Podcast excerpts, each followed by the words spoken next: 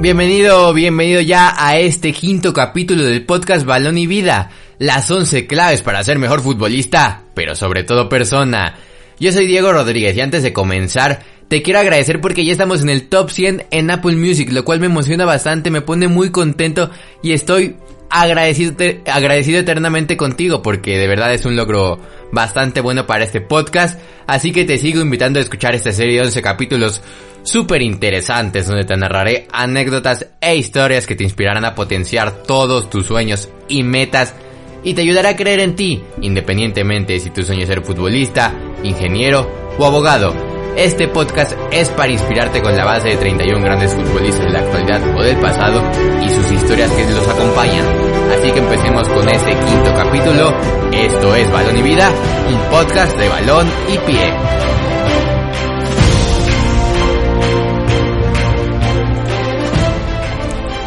Lo hemos mencionado en capítulos anteriores.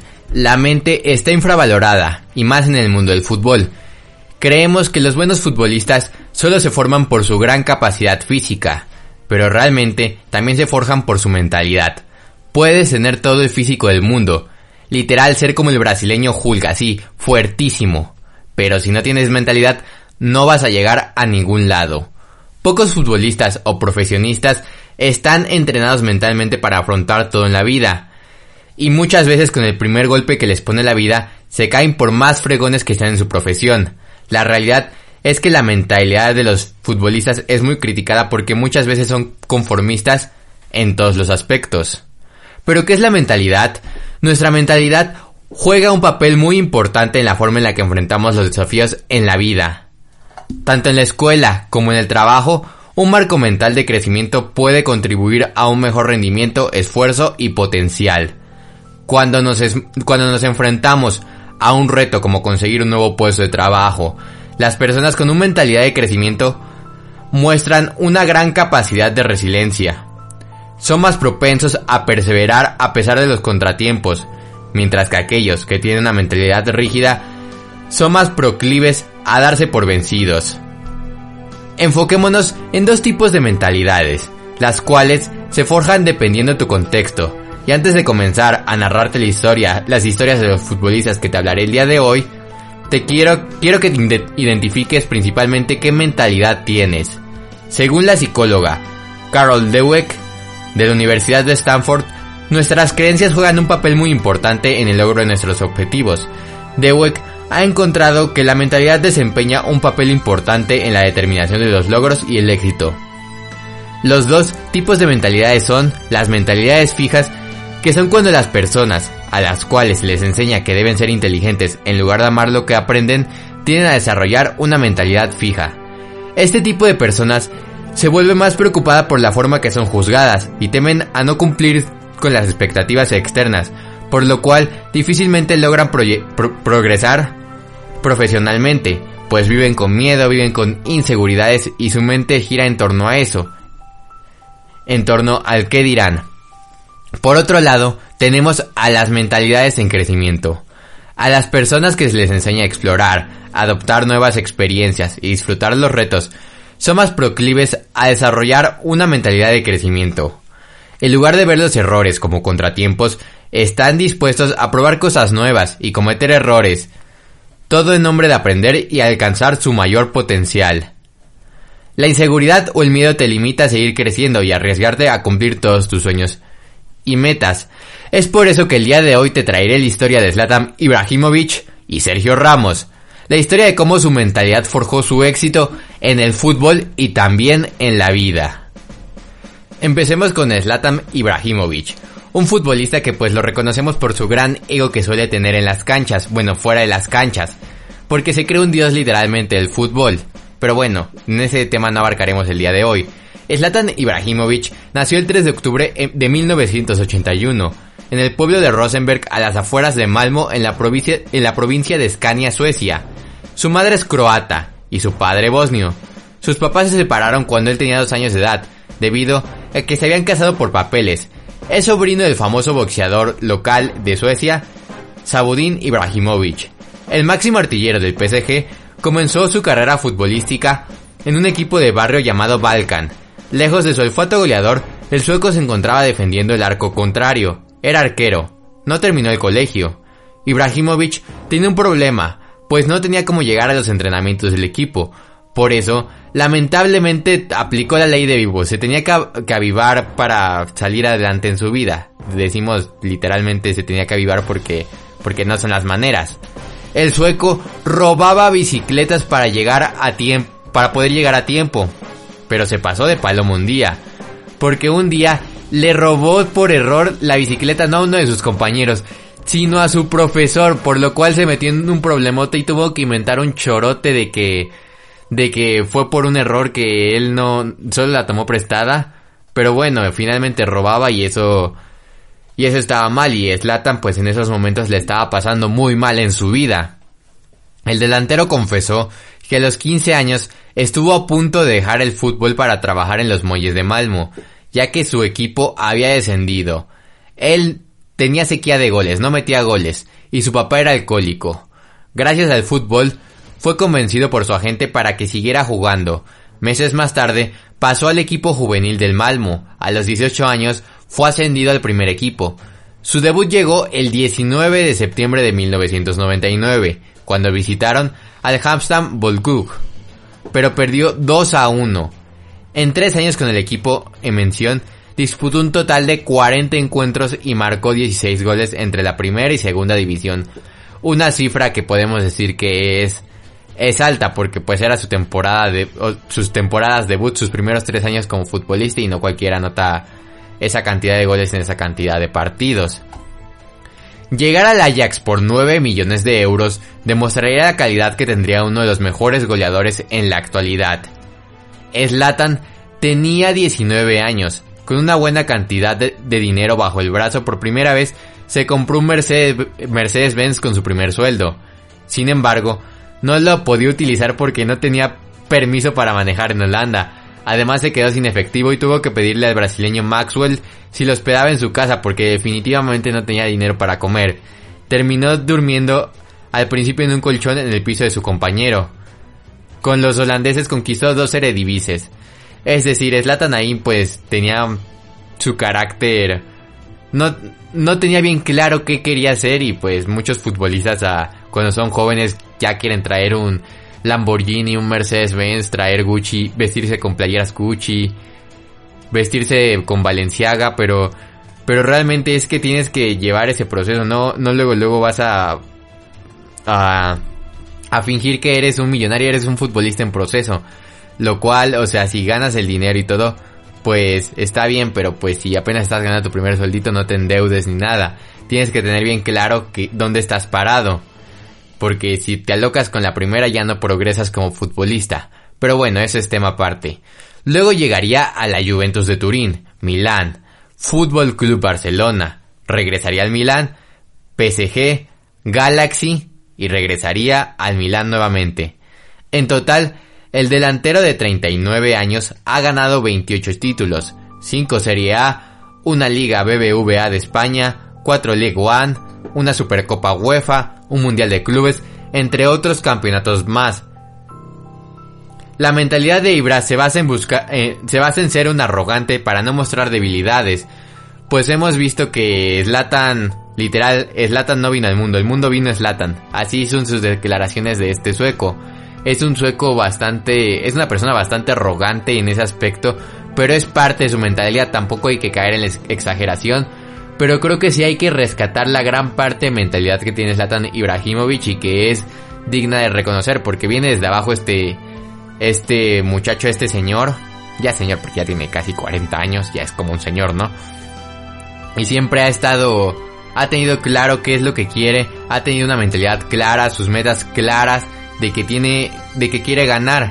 Hace cuenta que es como una mentalidad de Cristiano Ronaldo. Obviamente no iba a repetir a Cristiano Ronaldo que hablamos en el primer podcast, en el primer capítulo del podcast porque pues iba a ser muy repetitivo, así que mejor dejé a Cristiano Ronaldo en el primer podcast.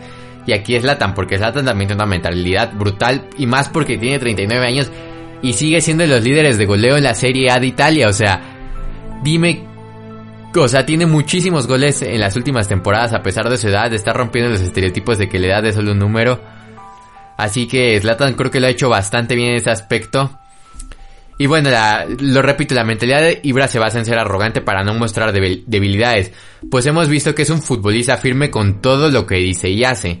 Es un futbolista congruente, de esos pocos congruentes de que dice voy a anotar gol y anota gol. O sea, es un futbolista en ese aspecto que es digno de admirar. Cuando experimentas momentos en los que la gente ha dudado de ti, o se han burlado de ti, o han sido malos, o han sido malos contigo, vas por caminos diferentes dijo Ibra en alguna ocasión.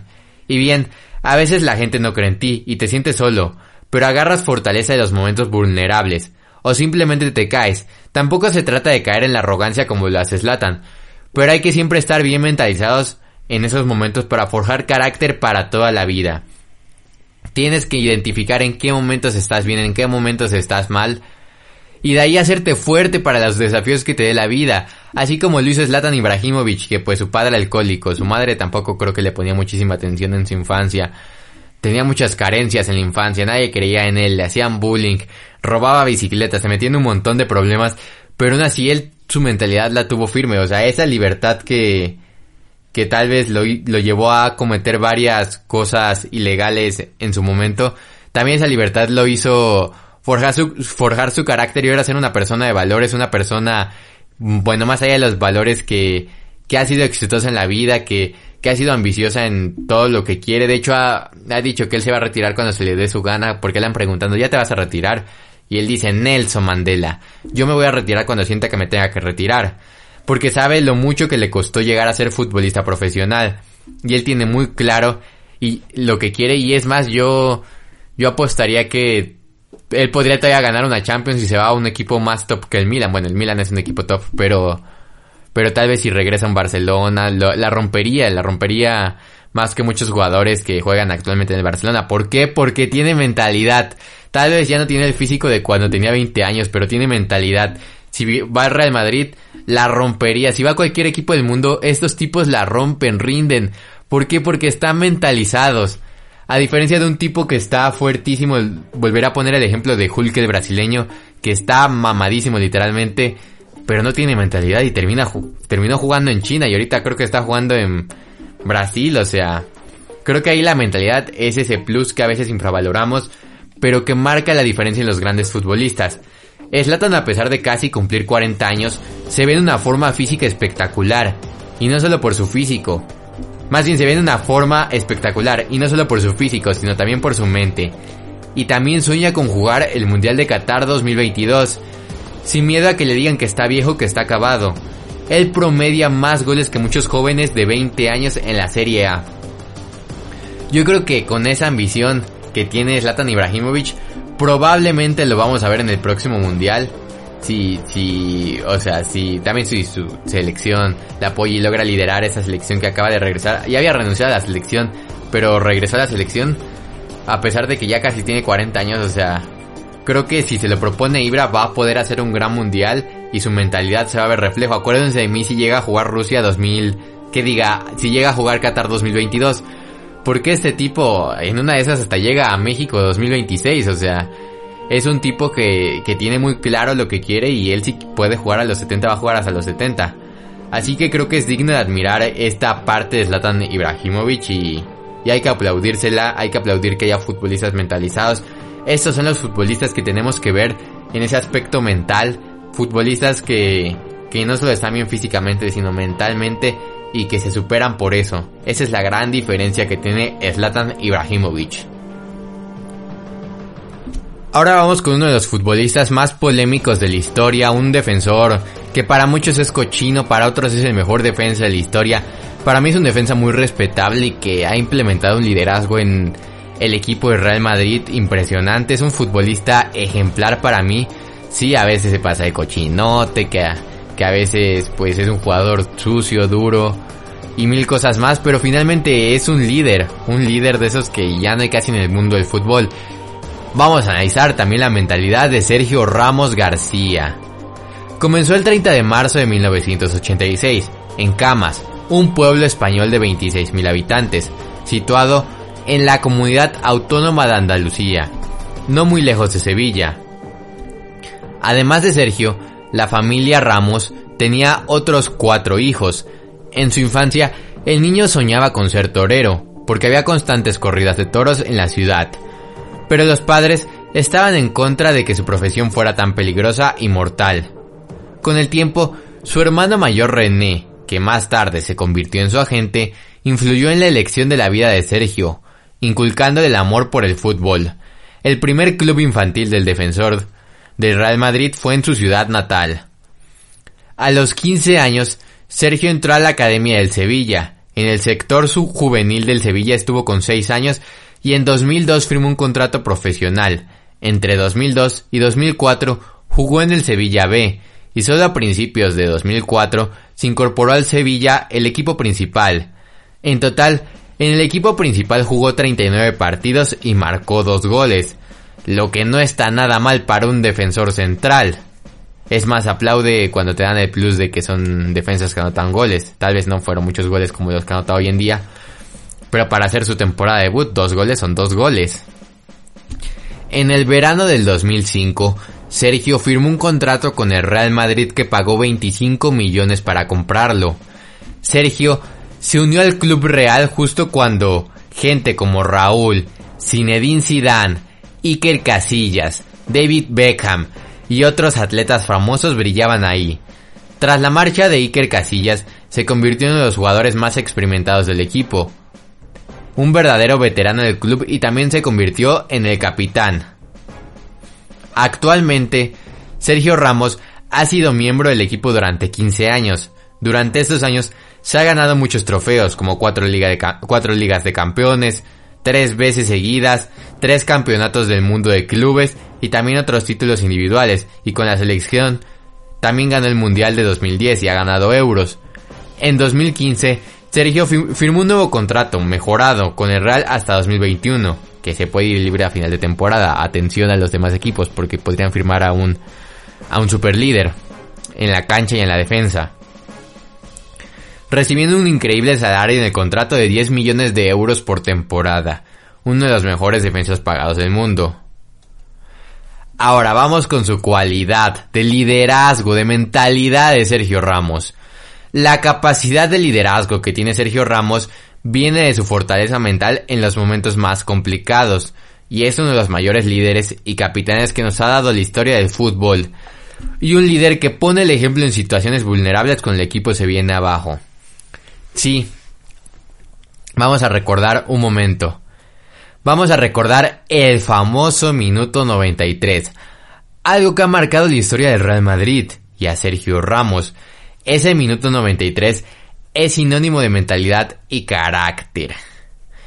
Sergio Ramos no solo es un tipo que manda desde pues desde su posición de capitán, sino inspira a sus compañeros, le mete energía al equipo, es un jugador diferente.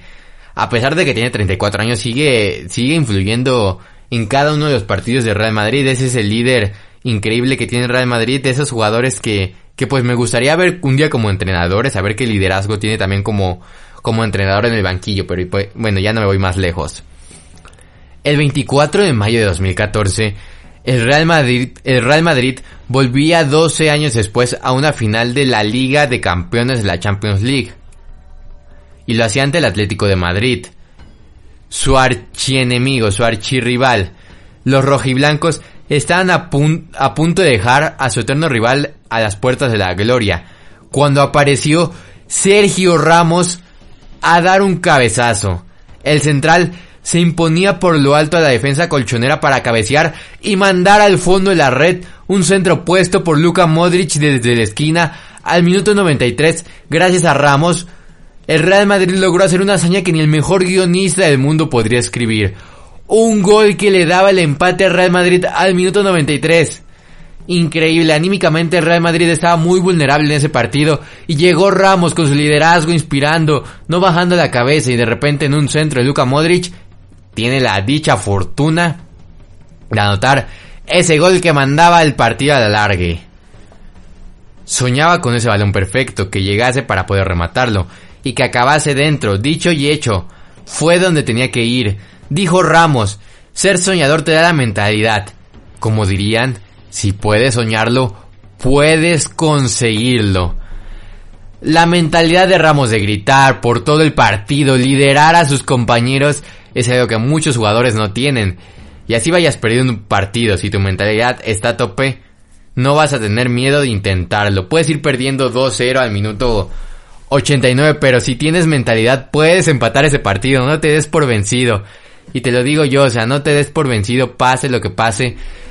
O sea, así las circunstancias, así tengas que nadar contra corriente, creo que la fe muere al último y si tienes esa fe vas a tener esa mentalidad y si tienes esa mentalidad vas a tener ese liderazgo de poder influir en cada uno de los partidos de tu equipo y ser un total protagonista. Con este capítulo quiero que aprendas a identificar tus inseguridades y qué tipo de mentalidad puedes, tienes pues eso puede ser el plus que te haga sobresalir sobre el resto de los demás jugadores o personas con las que estés, ya sea si eres futbolista dentro de la cancha o si eres profesionista en tu en tu trabajo o en la escuela, pues en la escuela. ya no sabía qué decir, perdón. El punto es que ese plus de tener mentalidad ganadora, de tener una mentalidad identificada, por así decirlo, te puede hacer sobresalir sobre las demás personas. Así que, pues, aproveche ese plus. No todas las personas tienen mentalidad. Tú la puedes tener. No es tan difícil mentalizarte, tener metas, tener fe en todo. Recuerda que la vida es una y si no te arriesgas, te vas a morir con el que hubiera pasado. Por eso deje esos miedos y te juzgan que te valga. Es tu vida, seas futbolista, abogado, periodista taquero, date tiempo de mentalizar tus logros y no te pongas límites. Recuerda que eso solito, los limitantes te, lo, te los pone tu mente y si tú no entrenas tu mente de que no tienes que tener límites, pues solito todo te va a dar miedo, te va a dar miedo prácticamente todos los sueños y proyectos que tengas en tu vida. Diario pregúntate, ¿en qué puedo mejorar? ¿Qué he hecho bien? ¿Qué he hecho mal? Y con eso forjarás parte de tu mentalidad ganadora. No pierdas los pies del suelo y tampoco tengas tanto ego como Slatan, tampoco, tampoco exageres, tampoco te me vayas tan lejos. O sea, todo, todo tiene un equilibrio, ¿no? Fija bien tus metas. Recuerda que eres una máquina que va a arrollar con todo en la vida. Solo que a veces falta mentalizarte, darte ese mantenimiento, darle ese mantenimiento al motor, que me refiero a eso, a mentalizarte. Y si no te mentalizas, puede ser el precio de una vida llena de qué hubiera pasado. Así que ten bien claro tus metas, tus sueños, mentalízate porque la vida es corta, la vida es un instante y mañana puede ser el último día de tu vida y puede que no la hayas disfrutado al 100. Yo soy Diego Rodríguez y te agradezco que sintonizaras este podcast Balón y Vida. Nos vemos en el próximo capítulo y también la invitación a que me sigas en todas mis redes sociales. En Instagram estoy como arroba soy Diego Rodríguez. En Twitter estoy como arroba soy Diego. En Facebook estoy como Balón y Pie. En mi otro Instagram donde subo imágenes de fútbol para que si me quieres seguir es Balón y Pie Oficial. En TikTok, es arroba balón y pie. Así que pues nada, recuerda que ahí tienes la invitación para seguirme. También para que no te pierdas ningún capítulo del podcast o del contenido que estoy subiendo constantemente a redes sociales que te nutre y que te gusta a ti. Y que te aporta principalmente y que luego para inspirarte. Así que pues nada, cumple tus sueños, nos vemos la próxima y que sigan juntos balón y pie.